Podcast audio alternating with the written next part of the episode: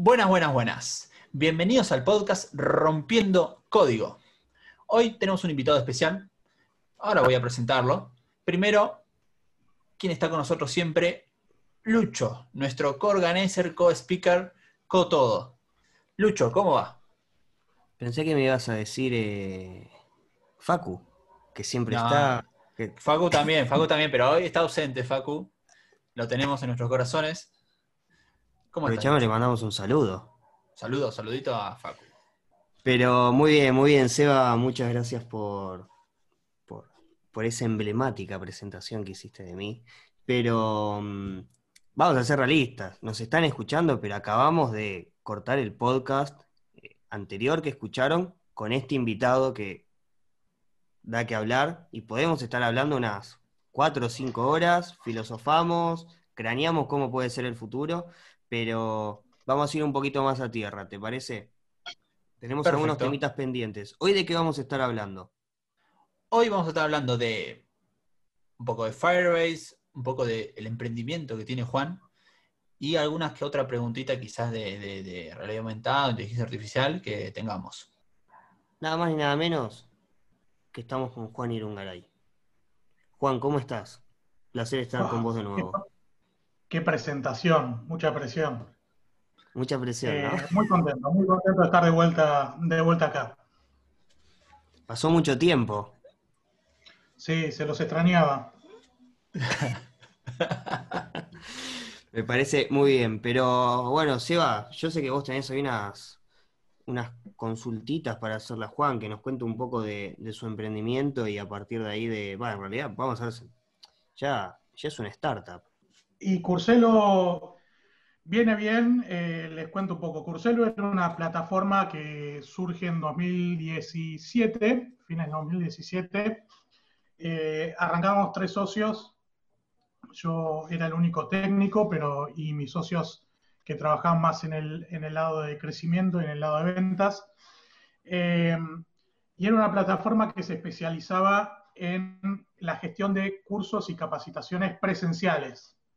Así que imaginen que toda esta situación del COVID fue un, fue un golpe fuerte. Eh, por suerte, Curselo ya hace tiempo que está preparándose para lanzar eh, las funcionalidades de cursos online, de capacitaciones online. Empezó a vender eh, a, a otros países fuera de Argentina el año pasado. Entonces, bueno, es, es desafiante desde el punto de vista del negocio. eh, es, es una, sorpresa, una sorpresa nueva cada día, pero por suerte la, la tecnología acompaña, que es, lo, que es lo que me estoy encargando yo. ¿Cómo, cómo manejas ese tema de, de arquitectura? Decir, bueno, se plataforma, esta plataforma grande, digo, bueno, ¿cómo la, la dividiste la, craneaste al, arrancar? ¿Pensabas que se iba a transformar en esto lo que es ahora?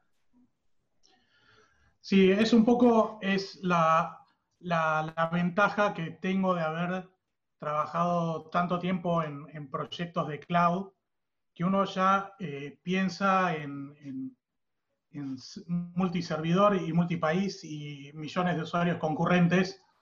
eh, y obviamente siempre está el riesgo de hacer sobreingeniería, ¿no? Pero la verdad que trabajando con los productos, con los productos en los que yo basé Curselo, que son Firebase para el frontend y App Engine para, para el backend, era un proyecto que eh, tenía características que para mí son claves para un emprendimiento, que es gratis al principio, eh, pero son infinitamente escalables. Si el día de mañana eh, sale una ronda de inversión y salimos en, en 15 países nuevos a la vez, la plataforma no hay que hacerle absolutamente nada eh, y todo el- todos los problemas de eh, escalabilidad me los resuelve Google, que fue un poco el- la motivación de, de- de la arquitectura que tiene hoy en día Curselo. Está hecha para el éxito. El, el, el frontend, lo, dijiste que lo hiciste con Firebase, pero ¿qué otra tecnología usaste? Em, JavaScript, eh, JavaScript, Angular, React, em, o, o Sí. JavaScript Vanilla, o No, no, el, el frontend está, está desarrollado con Angular, eh, pero está hosteado en Firebase. Entonces, con Firebase a nosotros nos da la plataforma para hostear la, web app que, de Angular, pero además ahí gestionamos toda la, eh, toda la parte de autenticación de usuarios, con lo cual tengo una app hiper segura, sin ser un especialista yo y sin preocuparme de temas de seguridad. Todo el manejo de archivos lo hacemos a través de Firebase, todo el manejo de analíticas lo hacemos a través de, de Firebase. Entonces, eh, empezando a conectar un poco esos servicios con el resto del backend de, de Google, obtenemos un montón de beneficios eh, en servicios, en performance eh, y bueno, no, es, no menor también en tema de precio que, que, nos ayudó bastante cuando arrancamos. Y con eso te hago una pregunta, Juan. Eh, hay como una tirada de noticias en el que hablan de, que Firebase, cuando empieza a haber mucha, mucha demanda de, usuarios conectándose en tiempo real, que bajan los datos, bla, bla, bla, bla, bla, cuando ves a fin de mes la cuenta termina siendo un poco alta. Pero si no, es realmente baja, súper sostenible. Pero cuando hay un incremento fuerte de usuarios en tiempo real, ahí se hace un poquito cuesta arriba esto es verdad, esto es mentira, cuándo pasa eso, qué cosas hay que tener en cuenta para que no pase. Es un excelente punto. Sí, la mayoría de los servicios de Firebase son gratuitos e ilimitados, pero hay servicios que obviamente tienen, tienen un costo y a medida que lo vas usando más, ese costo crece. Por ejemplo, el alojamiento de archivos, que es hiper barato y muy funcional, pero el que te hace eh, la gran diferencia generalmente es la base de datos de Firebase, que es, bueno, tiene estos dos, estas dos variedades, la base de datos original y el Firestore, pero la característica importante que tienen las bases de datos de, Firebase es que se actualizan en tiempo real, es decir, que vos modificás un, registro en tu base de datos y Firebase automáticamente se encarga de notificar a todos los clientes que tienen acceso a ese dato, ese nodo, eh, del cambio de valor. Entonces no tenés que hacer pooling ni estar sincronizando datos y demás. Entonces, eh, ¿se puede hacer costoso? Sí, definitivamente, pero porque hay que eh, cambiar un poco la, manera en la que definimos la estructura de nuestros datos. Firestore, como, como muchas de las bases de datos relacionales, requiere que repensemos un poco la normalización de los datos, cómo armamos nuestros, nuestros objetos, cómo armamos nuestro modelo, porque en realidad eh, no es, el, costo no es tanto por la cantidad de eh, datos o por la cantidad de usuarios concurrentes, sino por la cantidad de lecturas y escrituras que se hacen en la base de datos. Entonces, si yo modifico mi, lógica de negocio para optimizar, para que haya pocas escrituras, pero muchas lecturas a expensas por ahí de un poco, de, un poco más de lógica de negocio, eh, termina siendo muy barato y de hecho eh, es, el principal desafío y es algo que eh, siempre que estás haciendo un proyecto, una migración a estos proyectos de, cloud, de infraestructura cloud o una base de datos relacionales, no hagas un copy-paste, eh, en este caso replantea tu modelo de datos porque puedes ahorrarte mucho en performance y en costos.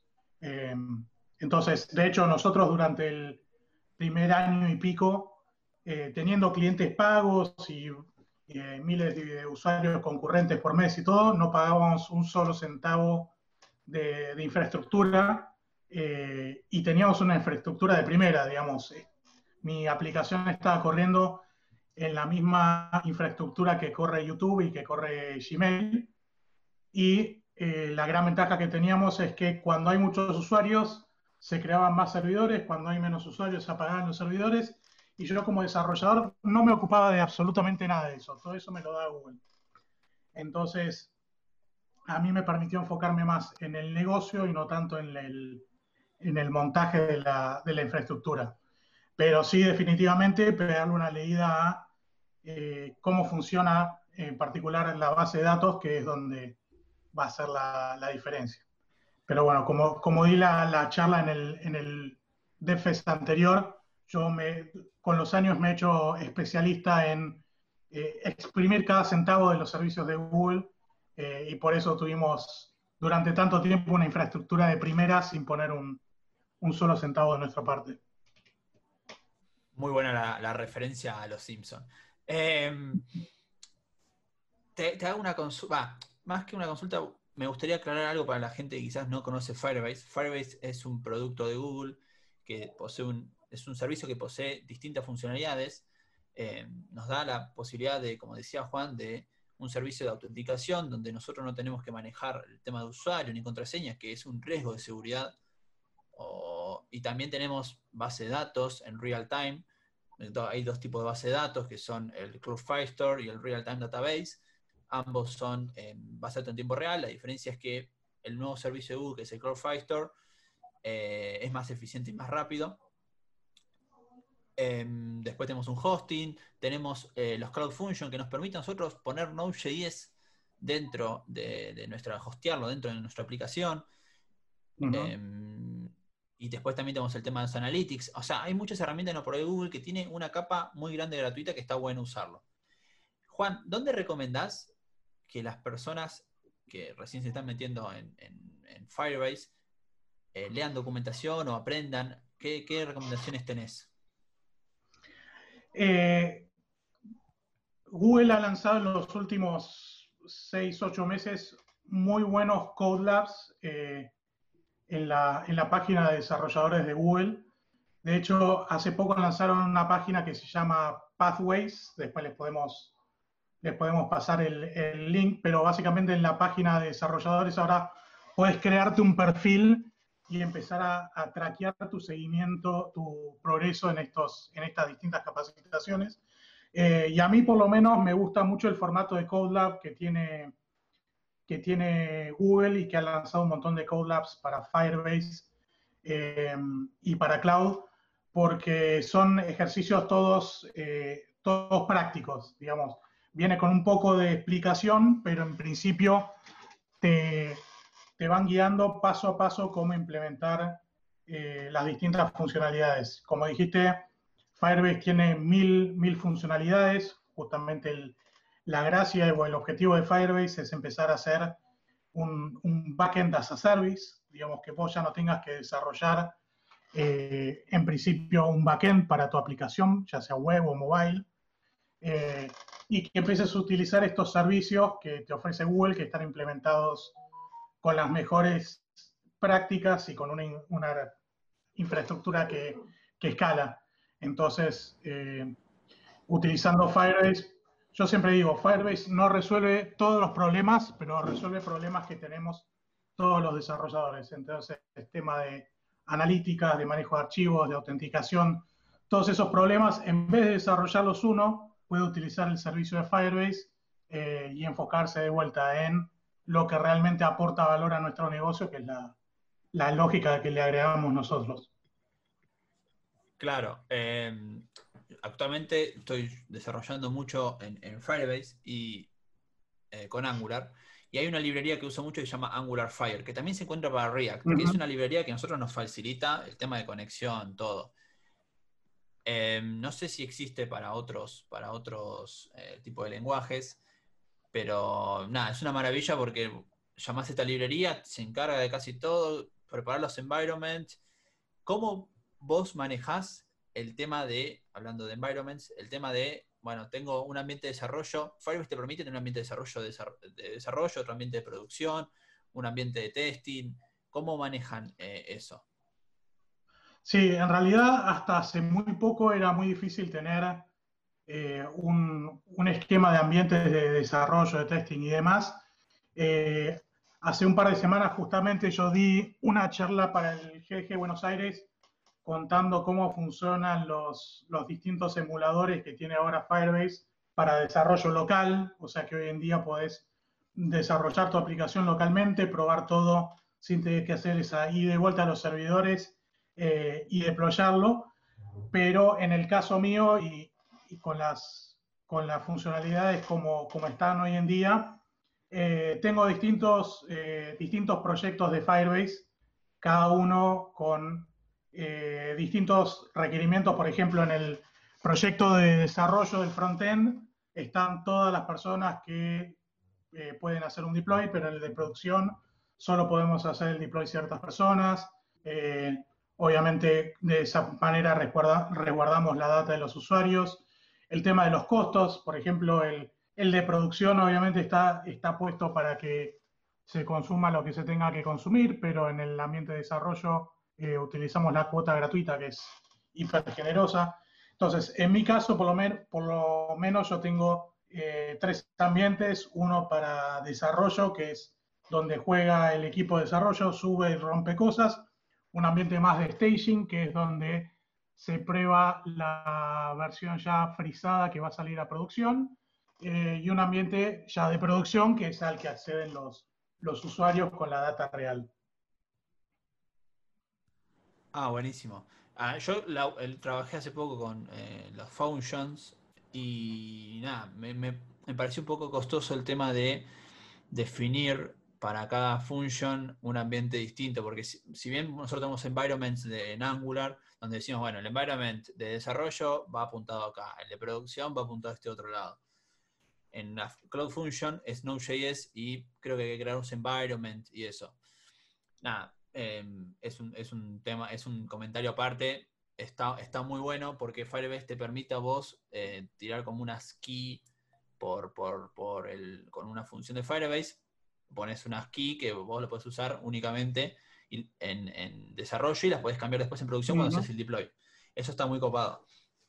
Sí, de eh, hecho anda muy bien con Angular porque como decís, yo tengo configurado en Angular los, las, las claves de, de, los distintos ambientes, entonces puedo hacer eh, una prueba haciendo el, corriendo localmente el cliente del local, me conecto a la base de datos de desarrollo, pruebo cómo funciona, pero también puedo eh, cerrar esto y hacer con un menos C y poner el perfil de producción y testear cómo funcionaría este frontend con los datos de, producción. Me conecto al API de producción con credenciales de producción y todo eso lo hago desde el mismo, desde el mismo código sin tener que tocar, meter ifs o hardcodear contraseñas o cosas raras en, el código. La verdad que Angular y Firebase se llevan muy, muy bien. Claro. ¿Y cómo, cómo haces el tema de, bueno, eh, tengo que ocultar las keys de producción de desarrollo, o sea, no, deberían realmente por seguridad las keys de producción y eso está en el ambiente de desarrollo. No vos mm. viste que haces un Cloud Fusion, descargas el, el, key de, la función y la, la pones en, el, en, tu proyecto de functions. ¿Las ocultás o la dejas ahí? Sí, o sea, no sé, no sé cómo se maneja exactamente. sí, Hoy en día, eh, voy a ser totalmente honesto, no estamos siguiendo las, mejores prácticas de seguridad, somos una startup, un equipo muy chiquito de desarrollo, hoy en día somos dos, tres personas eh, tocando código, pero eh, mi recomendación es que a medida que va creciendo el equipo, todo ese, ese deployment y esas configuraciones pasen al, servidor de integración continua. Entonces, vos podés eh, gestionar todo eso utilizando un servicio como eh, Cloud Run o algún, algún Jenkins o el servicio que tengas y sacar todas las, toda la información de producción de, de, los ambientes locales. Entonces, yo voy a poder desarrollar, voy a poder probar, voy a poder pegarle al, al API de desarrollo, al API de producción, pero todas las, eh, todas las claves y todos los los accesos y demás eh, se, restringen al ambiente de integración continua, lo cual es mucho más seguro. Em, nombraste un backend, dijiste que tenías frontend Firebase y backend tenías una tecnología que no la conozco. ¿Qué, es exactamente? Sí. Es Google App Engine. Entonces, es uno de los productos que está en el suite de, herramientas de cloud de, Google. Google tiene eh, de más básico a más, más elaborado sería Compute Engine, que son las máquinas virtuales peladas. Tiene, bueno, ahora todo el manejo de contenedores con, con Container Engine. Eh, y arriba, y un poco más abstracto, está Google App Engine. App Engine es un producto que está hace ya bastantes años. Yo lo uso desde que está en beta porque me voló en la cabeza cuando, cuando lo empecé a usar. Y la premisa es básicamente lo, un poco, lo mismo que Firebase, pero un poco más bajado. Es un platform as a service.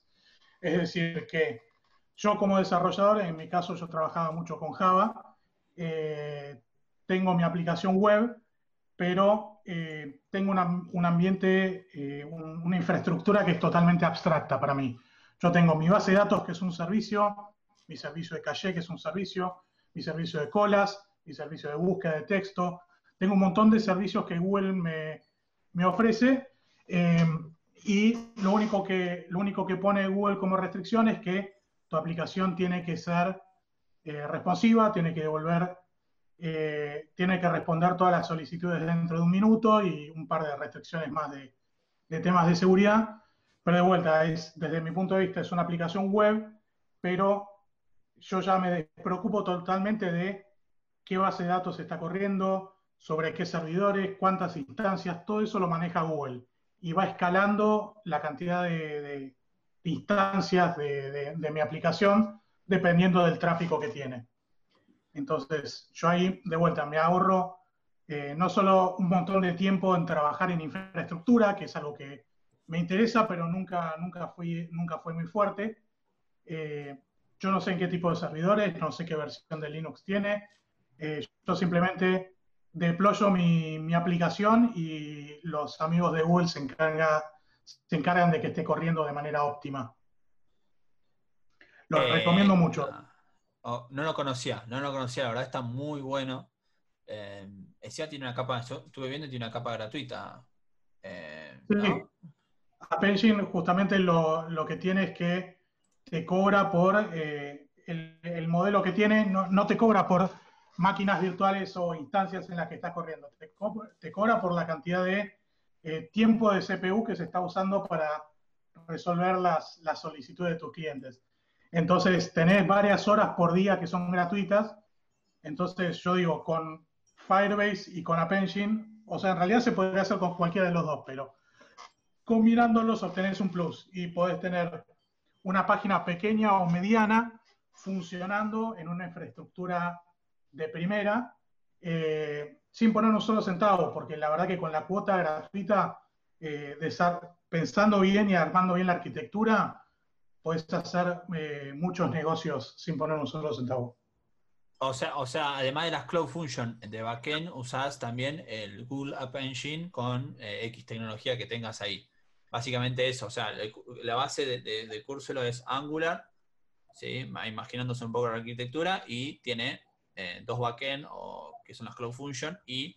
en realidad está App Engine porque en su momento cuando lanzamos todavía no estaban las Cloud Functions, mm. Eh, pero yo ya, eh, de hecho, eh, trabajé mucho con el equipo de Cloud Functions, con el, con el beta de Cloud Functions en Java, y ya los próximos proyectos que empiece a encarar, y mismo Curselo el día de mañana cuando hagamos una migración, lo voy a migrar a Cloud Functions. ¿Por qué? Porque es una capa más arriba de abstracción. Ya no es, ya no tengo ni siquiera una aplicación web. Cloud Functions lo que te permite es correr un método, correr un, un endpoint de tu API en un ambiente totalmente abstracto, serverless, como lo llaman ellos.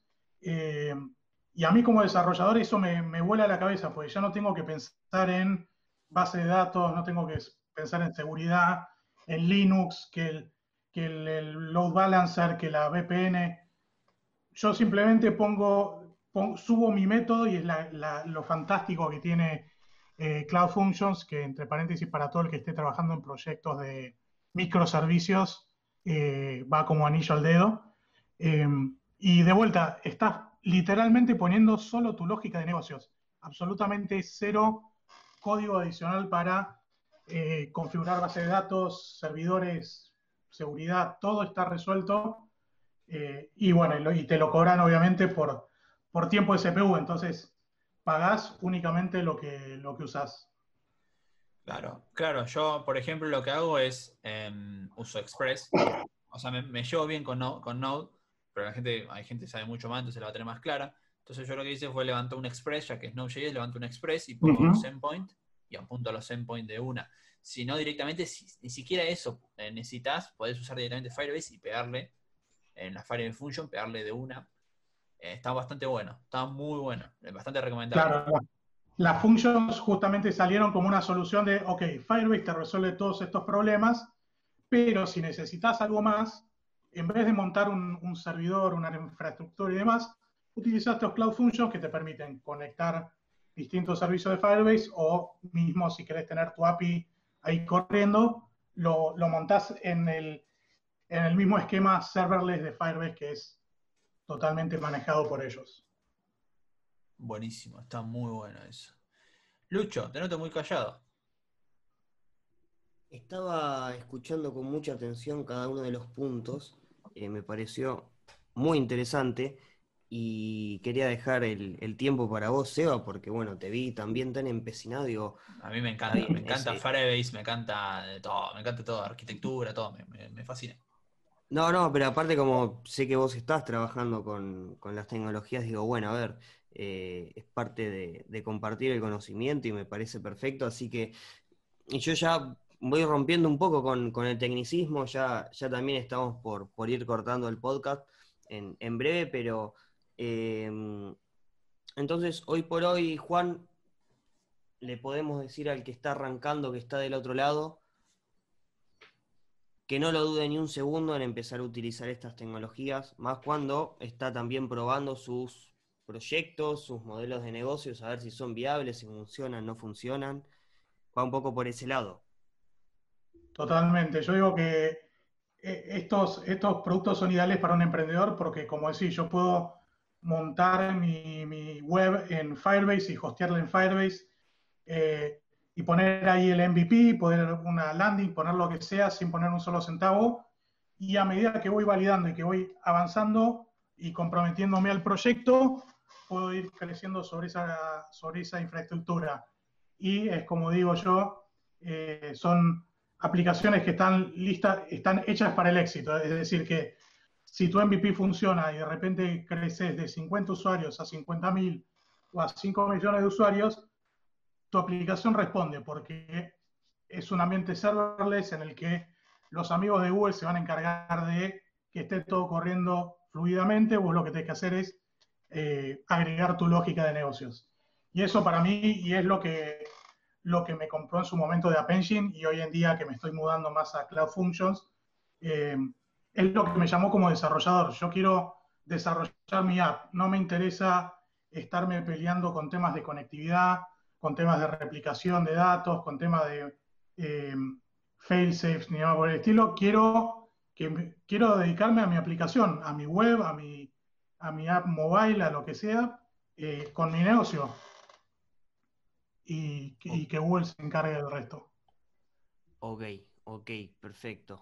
Genial con eso. Y, y esto hablando de usuarios, ¿no? Eh, hoy Curselo, ¿cuántos usuarios tiene? Uf, qué pregunta, porque en realidad sí, eh, Curselo, los, los usuarios, es decir, la gente que registramos hoy en día son principalmente la gente que da cursos, eh, pero estábamos, justo ayer estábamos haciendo un repaso con, el equipo eh, y creo que estamos en unas 40.000 40 eh, cursos vendidos a través de Curselo. y esos son cursos que hoy en día eran presenciales y está recién ahora lanzándose en Chile y en Perú los, primeros cursos presenciales y en breve lanzando cursos online, con lo cual es un momento eh, súper interesante para, el startup, pero de vuelta, a mí como, infraestructura no me preocupa absolutamente para nada, yo sigo tirando funcionalidades arriba de, mi aplicación y dejo que los, los monitos de Google lo, lo mantengan corriendo.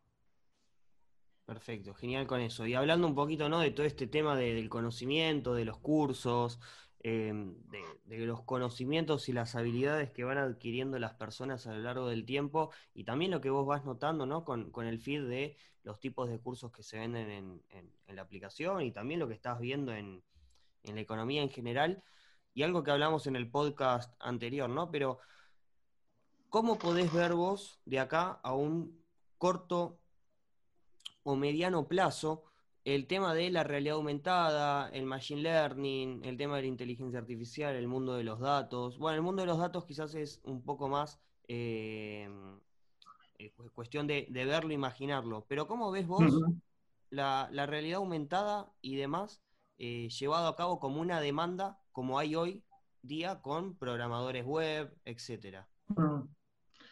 Sí, como, como hablamos la última vez, creo que la, industria va a cambiar y va a cambiar mucho, eh, principalmente porque van a empezar a cambiar las superficies en las que podemos desarrollar nuestras aplicaciones.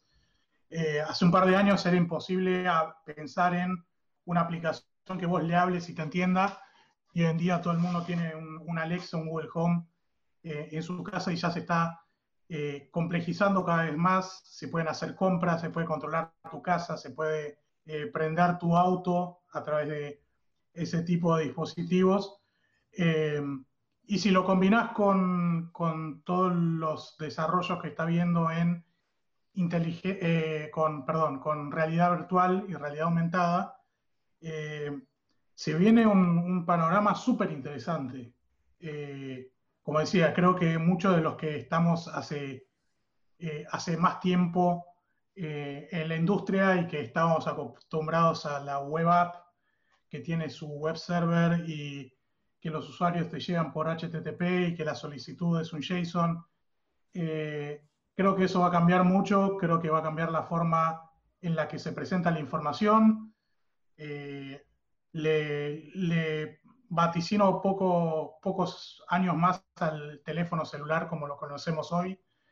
Eh, como decíamos en el último capítulo, no sé si vamos a llegar al, al, Neuralink en el, futuro cercano, pero sí creo que nos estamos acercando mucho a, Jarvis, a tener ese, ese asistente súper inteligente al que no hay que decirle comando, abrir menú, sino que le vas a decir, eh, pedime algo para comer eh, y va a entender en base a los pedidos que vos hiciste en horas parecidas o hace tanto tiempo que no comiste, qué tipo de comida eh, es el que realmente estás pidiendo. Eh, y todo eso aumentado con, eso emparejado con realidad aumentada y demás, va a generar una, demanda de, habilidades que hoy en día casi no hay. Eh, si, si, lo piensan hoy en día, lo más innovador que tenemos, estamos trabajando en aplicaciones móviles, y se están haciendo cosas súper interesantes, pero eh, los campos de, inteligencia artificial y de realidad aumentada están aumentando, están aumentando con una locura y no hay tanta gente que se especialice en eso. Entonces, eh, un poco lo, que decíamos en el último capítulo, ¿qué le dirías al, Juan de hace unos años? Eh, lo que le digo por ahí a los que están arrancando ahora, eh, una mirada a esos, esos temas. Eh, machine learning, todo lo que es inteligencia artificial, todo lo que es realidad virtual, realidad aumentada, eh, e interfaces conversacionales, que es esto básicamente poder eh, hablarle a los dispositivos. Creo que la industria se va a volcar toda para, para allá y, y los laburos van a empezar a pedirte eso. Vas a necesitar gente que te haga UX de conversaciones, gente que te haga eh, UX o diseño de interfaces de realidad aumentada sobre, eh, sobre superficies reales para gente con lentes, para, bueno, el Neuralink el día de mañana, pero se viene, se viene un cambio de juego, por lo menos como lo, lo vuelo yo y un poco lo que, lo que veo de, la industria, se viene un, un cambio súper importante y, no muy lejos, ¿eh? creo que estamos, estamos un par de añitos nomás.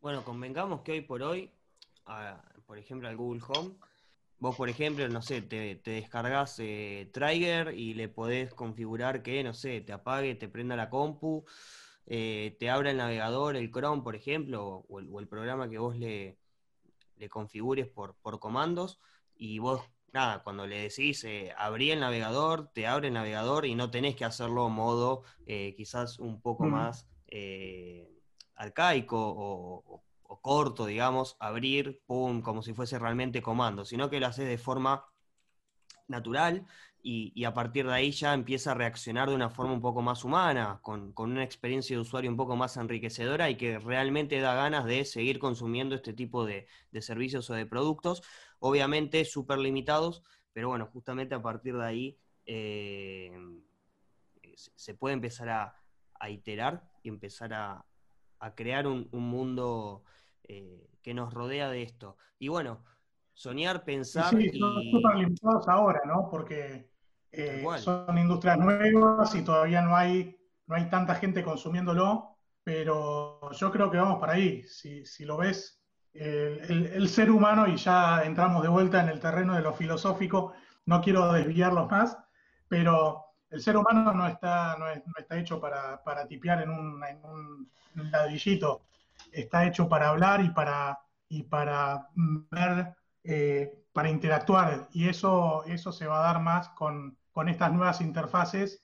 Y vamos a terminar teniendo cosas mucho más naturales eh, y como decíamos en el último capítulo, yo creo que ya no falta mucho para que alguna de estas generaciones que están haciendo ahora le tengas que explicar que era un teléfono, que era un teléfono, un smartphone, eh, porque no, lo va, no va a existir el concepto de tengo que, tengo que tener un ladrillo, eh, llevarlo llevar esto en el bolsillo para poder conectarme con el mundo. Me conecto hablando, mostrando las manos, eh, sonriendo, gritando, y, la conectividad está, es un dado. Tal cual, tal cual. Tal cual, y bueno, es cuestión solo de imaginarnos cómo va a ser el, futuro cercano con, Machine Learning, con realidad aumentada, eh, después tenés lo que es realidad virtual, realidad aumentada mixta, etcétera eh, de lleno quizás a un mercado, quizás al simple mortal, a mejorar los servicios día a día de una empresa. Pero bueno, es cuestión de, imaginarlo y tomarlo como interrogante.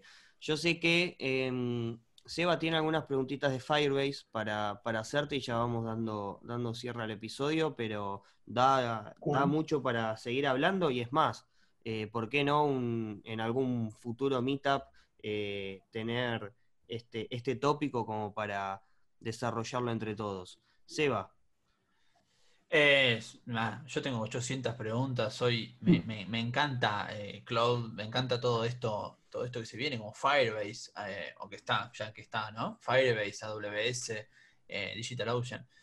Pero esta pregunta va más de, mi, experiencia personal con Firebase actualmente. Yo ahora soy medio newbie en, esto de, de, Firebase. Me cuesta eh, no me cuesta, es muy fácil de usar. Pero nada, hay cosas que, quizás no, las sé todavía. Y ya que te tengo acá, te voy a preguntar. Em, en, esto, en el, tema del pricing de, Firebase no lo aclara. Cuando vos creas una, sea una real time una Cloud Store y creas instancias de base de datos, ¿sí? de una o de otra, el, el pricing es acumulable entre todas o va de cada una. Es decir, la capa gratuita te va eh, para cada instancia o te va para todas juntas sumadas? Eh, no, eso es, el, pricing es por proyecto. Es decir, que vos, el, uso de recursos, el, gasómetro, digamos, está eh, por proyecto y te va a medir el, consumo sin importar si tienes una o diez instancias por proyecto. Entonces, de vuelta, mi recomendación es si tenés eh, ambientes, ambientes que se pueden separar, como el ambiente de desarrollo o el ambiente de testing, eh, que tengan un proyecto aparte, porque entonces te estás dividiendo la cuota de, los servicios, pero no, la facturación, digamos, es por proyecto, no por instancia. Ok, entonces no, por más que crees 800 instancias de base de datos, el pricing va a ser siempre el mismo porque eh, no se divide.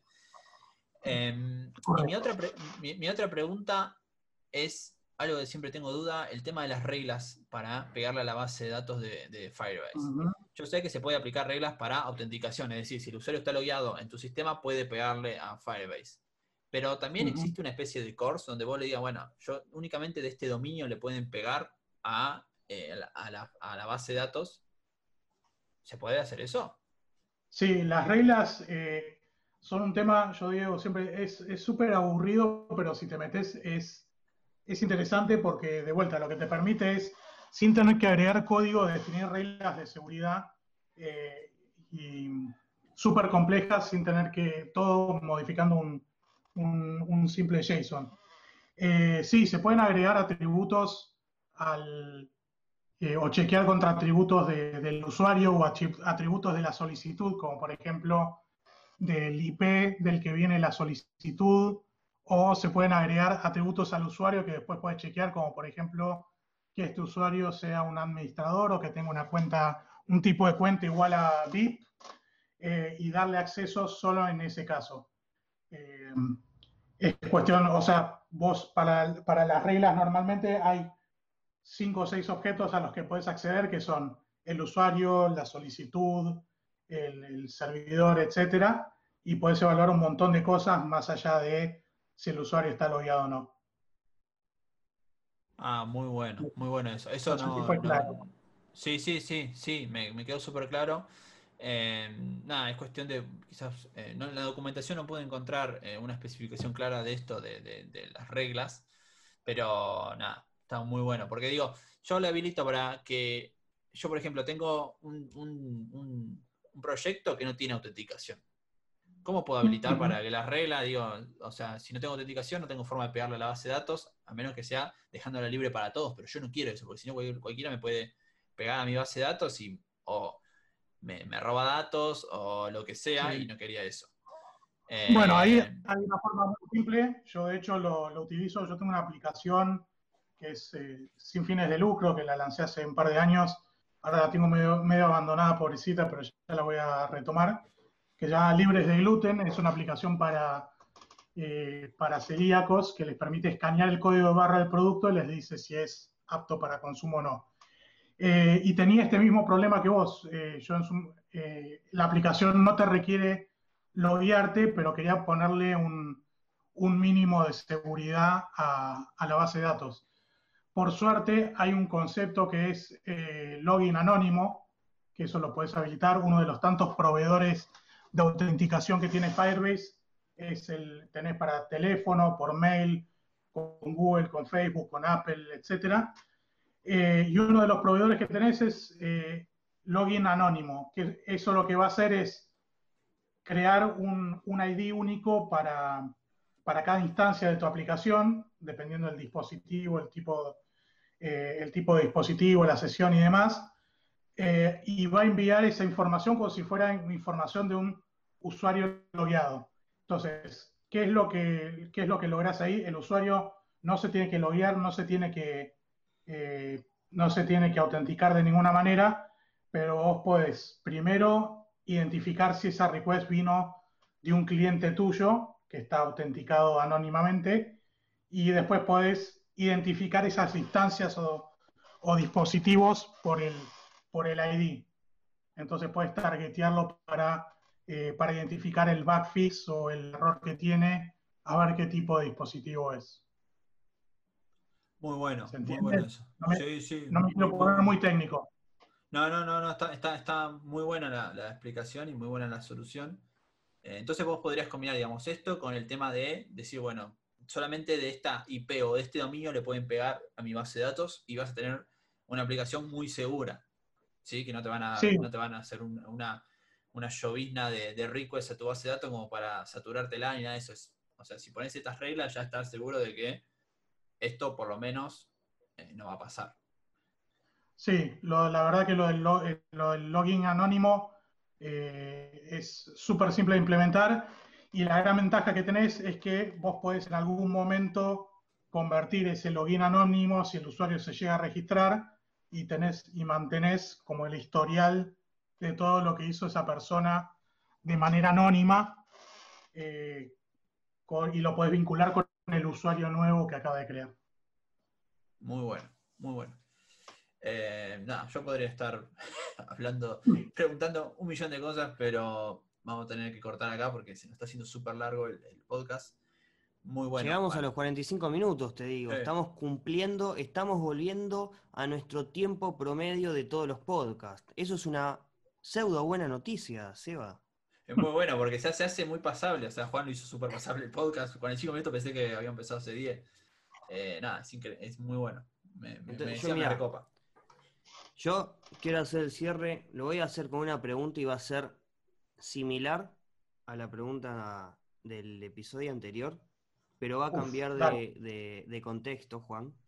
Pero primero, y así queda en vivo y, y- y ya, que próximamente hagamos algún meetup, hagamos algún encuentro en vivo con, con la gente que está del otro lado, pensémoslo, craneémoslo, eh, demos también esa oportunidad de, de hacer algo en línea, eh, no a distancia, tomemos el concepto que estamos todos juntos, pero estamos en línea, y, compartir un rato ameno con, con más personas. Sí, me encanta la idea. Es- Ustedes saben que yo como, como Google Developer Expert, como GDE, eh, estoy haciendo actividades todo el tiempo y obviamente me, me encanta cuando, cuando lo hago con un GDG, es como volver a casa. Así que sí, me encantaría que armemos un meetup. Siempre, siempre es un buen momento. Y la pregunta entonces es, ¿qué le dirías al Juan del pasado, pero en un contexto personal, no- desde un contexto técnico, teniendo en cuenta todo lo que viviste, todo lo que emprendiste y todo lo que llevaste a cabo?